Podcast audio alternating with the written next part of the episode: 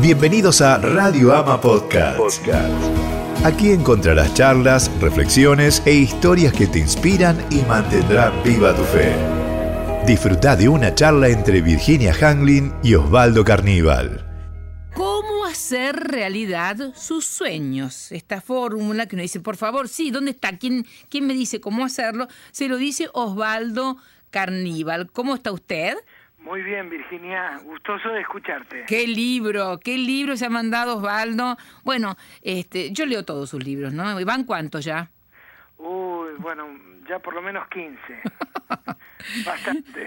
Qué prolífico, maravilloso. Pero este particularmente, que además está está, yo digo que es como, como una edición de, se dice a veces de bolsillo, esta es de corazón, ¿no? Porque es un poco, es, grandecito, mediano y tiene una tapa dura pero, pero muy, muy suave y, y da ganas de atesorarlo, ¿no? Dice, solo aquellos que vuelan alto alcanzan sus sueños. Y hay mucha bibliografía. Usted comenta muchas cosas, Osvaldo, de libros que ha leído, pero que son maravillosos, ¿no? En cuanto a los axiomas y la manera de encarar también la filosofía para vivir. Bueno, eh, así es, empezando desde la parte práctica, ¿no? Porque me pareció muy interesante el título, ¿Cómo hacer realidad sus sueños? Porque en realidad todos sabemos que soñar es, eh, es esencial en la vida, pero quizás cómo poder dar algunas eh, pautas para que los sueños se hagan realidad, ¿no? Es decir, cómo le damos un anclaje, cómo lo bajamos a tierra, cómo construimos algunas estaciones en ese camino para que, bueno, el sueño no se convierta en una utopía, sino en una verdadera realidad. En la tapa del libro, por eso le puse también de auspicio el avión de había ayer, porque en la tapa del libro hay un avioncito de madera, ¿no? Pareciera que es para volar alto y para llegar rápido a alcanzar los sueños. Así es. Vos sabés que la eh, librería Cúspide eh, que lo está distribuyendo, lo replicó en tamaño natural el avioncito en madera y lo expone en la vidriera. Y, y, vos sabés que todo eso nace porque en una oportunidad yo tengo tres hijos que ahora tienen 28, 19 y 15, pero cuando eran chicos recuerdo que en una oportunidad estaban jugando con unos autitos eh, por el piso y de repente el autito que andaba con las cuatro ruedas hace boom y comienza a volar. Entonces yo me acerqué como un adulto centrado, eh, claro, que tiene eh, muy definida la realidad y le dije, nene, los autos no vuelan. Y él con una sonrisa me dijo, el mío sí. Y siguió volando, Virginia. Y yo pensé por, por un momento, y ahí está parte del relato, que algo nos pasa cuando nosotros vamos creciendo, eh, quizás golpes, heridas, ingratitudes, injusticias, nos van robando los sueños, ¿no? En este libro hay un par de estaciones, como dice usted Osvaldo, ¿no? Pero dice eh, la autoestima, habla de la actitud, ¿no? Que la primera característica de una persona perseverante es la actitud. ¿Qué es la actitud? Bueno, vos sabés que me impresionó mucho que al volar, eh, justamente el aviador seguía por eh, un instrumento que justamente tiene que ver con la actitud. Eh, tiene una línea en el horizonte y él tiene que mantener la, la trompa, la punta, podemos decir, del avión por encima de ese horizonte que eso tiene. Y, y, eso le llama la actitud. Y mientras que la trompa del avión esté por encima del horizonte, el avión va a ir para arriba. Y la actitud tiene que ver con eso. La actitud es antes que todas las cosas. Es la manera como miramos la vida, es la manera como encaramos todo lo que tenemos que enfrentar. Porque vos sabés que en una oportunidad leí algo que está en el libro, que de repente llegaron dos eh, gerentes de venta a una isla el, eh, eran gerentes de venta de zapatos, de calzado. El primero de ellos reportó a su empresa, matriz y le dijo, total fracaso el viaje que acabo de realizar, porque en esta isla los, los 30.000 habitantes están descalzos, no usan zapatos.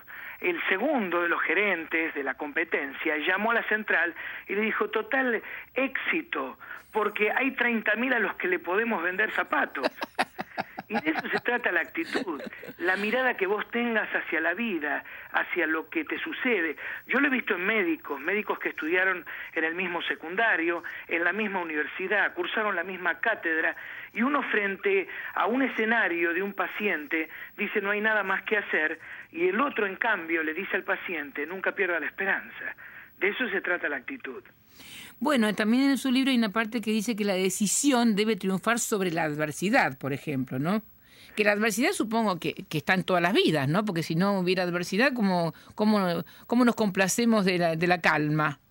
Bueno, lo, los problemas son partes de la vida. Vos sabés que en una oportunidad un hombre sabio acompañaba a otro que estaba conflictuado por los problemas que tenía que enfrentar y mientras que él le, le daba sus proverbios, caminaban al costado de un cementerio hasta que terminaron la caminata.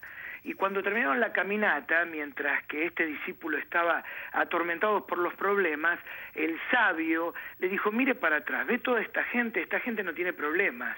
¿Y sabe por qué? Porque está muerta. Es decir, los problemas son parte de la vida y bienvenidos al planeta Tierra a todos los que tienen problemas y frente a los problemas lo que va a marcar la diferencia es una decisión. Y la decisión, como hablábamos, tiene que ver con actitudes correctas para poder enfrentarlos, ¿no? Osvaldo Carníbal es conferencista internacional, ha escrito varios libros, como dice Ergo, con La fuerza del liderazgo, Pasión por su presencia y Espera siempre un milagro, entre otros. Ha incursionado en diferentes medios de comunicación gráfica, radiales y televisivos y actualmente, que usted nunca lo dice, pero lo puedo decir yo, es conductor del programa de gran éxito en Iberoamérica llamado Cruz 700. Hoy se emite semanalmente en 15 países y 25 estaciones televisivas en toda Iberoamérica, www.cruz700 hoy.com. Yo le quería agradecer este libro, Osvaldo. Es un momento este que estamos todos como descalzos, como en su cuento, ¿no? Descalzos de proyectos, descalzos de sueños. Y eh, usted nos está dando de alguna manera un envioncito para decir, no, ojo, que se puede cumplir, pero depende mucho de uno. Eh, definitivamente. Y creo más que nunca en la Argentina necesitamos recuperar esta capacidad de soñar.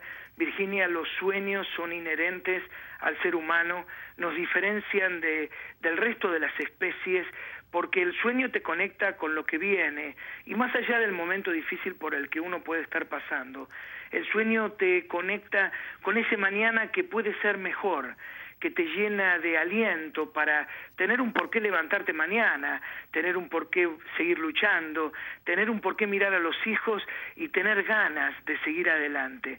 Y yo creo que los que alcanzan cosas son grandes soñadores. Yo sé que en tu caso has sido una gran soñador que te, te ha permitido, bueno, llegar a los lugares que has alcanzado y de la misma manera sucede con cada persona que alcanza en la vida, yo he podido descubrir que antes que todo, primero hubo un sueño. Bueno, yo le mando un beso y también lo felicito por la editorial. No podía ser otra que Editorial Vida para este tema. Sí, bueno, ellos, vos sabés que se sintieron tan complacidos con el material que, como bien decías, lo armaron con una tapadura, colchada. Muy lindo libro. De regalo. Realmente hicieron una inversión eh, única y, bueno, no puedo dejar de, de, agradecerte a vos y a Editorial Vida. Osvaldo, un beso grande. Gracias. ¿eh? Un cariño a ustedes. Osvaldo Carníbal, ¿cómo hacer realidad sus sueños?